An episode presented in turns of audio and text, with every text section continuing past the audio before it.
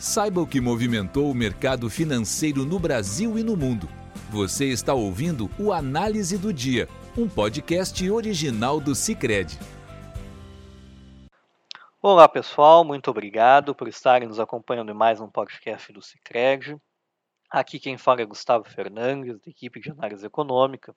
E hoje, nesta sexta-feira, 17 de março de 2023, vamos falar sobre os principais fatores que movimentaram o mercado financeiro aqui no Brasil e no mundo. O mundo vive um clima de apreensão com o temor de uma crise bancária. Após a liquidação do Silicon Valley Bank na semana passada e os problemas do Credit Suisse nesta semana, um outro banco entrou na jogada. Trata-se do First Republic Bank, que, mesmo tendo recebido auxílio de outros 11 bancos americanos, colaborou para manter o clima de que uma crise bancária pode estar se aproximando. Neste contexto, as bolsas mundo afora reagiram mal. Na Europa, o FTSE da Bolsa de Londres caiu 1% hoje, enquanto o DAX da Bolsa de Frankfurt recuou 1,33% e o CAC 40 de Paris caiu 1,43%, todas puxadas pelo setor bancário europeu tendo em vista os temores dos investidores de que crises como a do Credit Suisse e também dos bancos americanos possam, possam contagiar os seus bancos. Pesou ainda no velho continente o dado da inflação ao consumidor. Enquanto o headline caiu para 8,5% em fevereiro, em comparação com 8,6% em janeiro, fortemente puxado pelo arrefecimento dos preços de energia, o núcleo, que exclui esses itens voláteis como alimentação e os próprios preços de energia, acelerou para 0,8%, o que leva a crer que o Banco Central Europeu pode precisar continuar o seu ciclo de elevação de juros, assim como fez ontem, elevando as taxas básicas na zona do euro em 0,50 pontos percentuais. Nos Estados Unidos, o pessimismo nos mercados acionários foi o mesmo. O índice de os índices de Nova York recuaram nesta tarde, com o Dow Jones caindo 1,19%, o S&P 500 recuando 1,10% e o Nasdaq caindo 0,74%, também puxados pelo setor bancário. Os bancos Western Alliance e First Republic caíram, uh, respectivamente, 15,14% e 32,80%, a isso mesmo o, tendo o First Republic tendo recebido ajuda de gigantes do setor bancário americano, ainda amargou uma queda superior a 30%.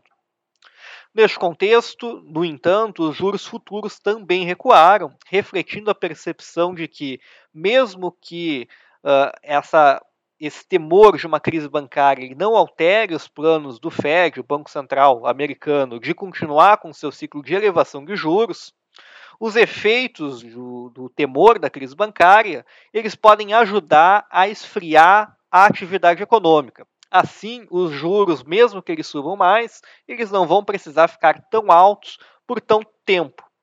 Então, nesse contexto, o juro da Tenote de dois anos recuava a 3,83%, saindo de 4,17% no fechamento do mercado de ontem.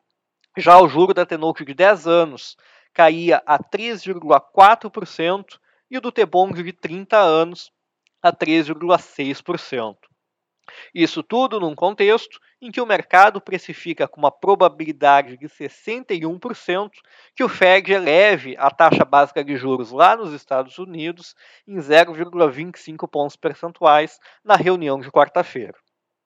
Nesse clima de temor de uma crise com consequente desaceleração da atividade, o petróleo caiu 2% nessa tarde e acumulou baixa de 10% na semana. O petróleo do tipo WTI fechou o dia cotado aos 66 dólares e 93 centavos, enquanto o petróleo do tipo Brent fechou o dia aos 72 dólares e 97 centavos.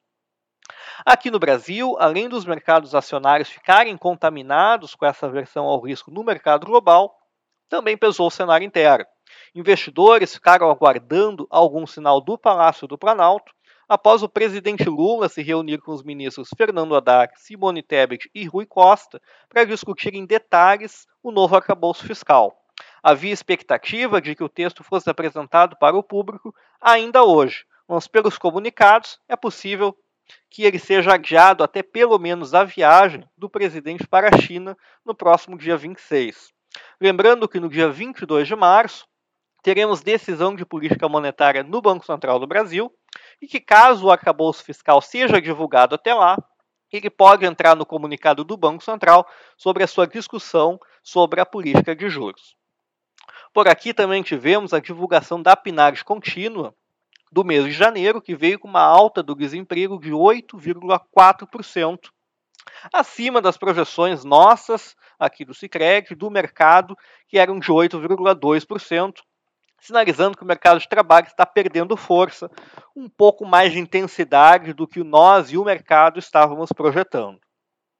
Nesse contexto, o Ibovespa fechou com baixa de 1,40% aos 101.981 pontos, e o câmbio encerrou o dia com desvalorização de 0,58%, com o dólar cotado aos R$ 5,27.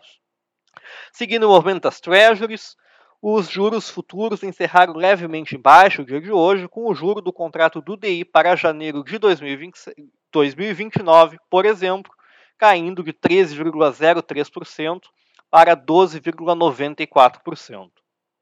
Por hoje ficamos por aqui, agradecemos a companhia e nos vemos na semana que vem. Você ouviu o Análise do Dia, um podcast original do Cicred. Até a próxima!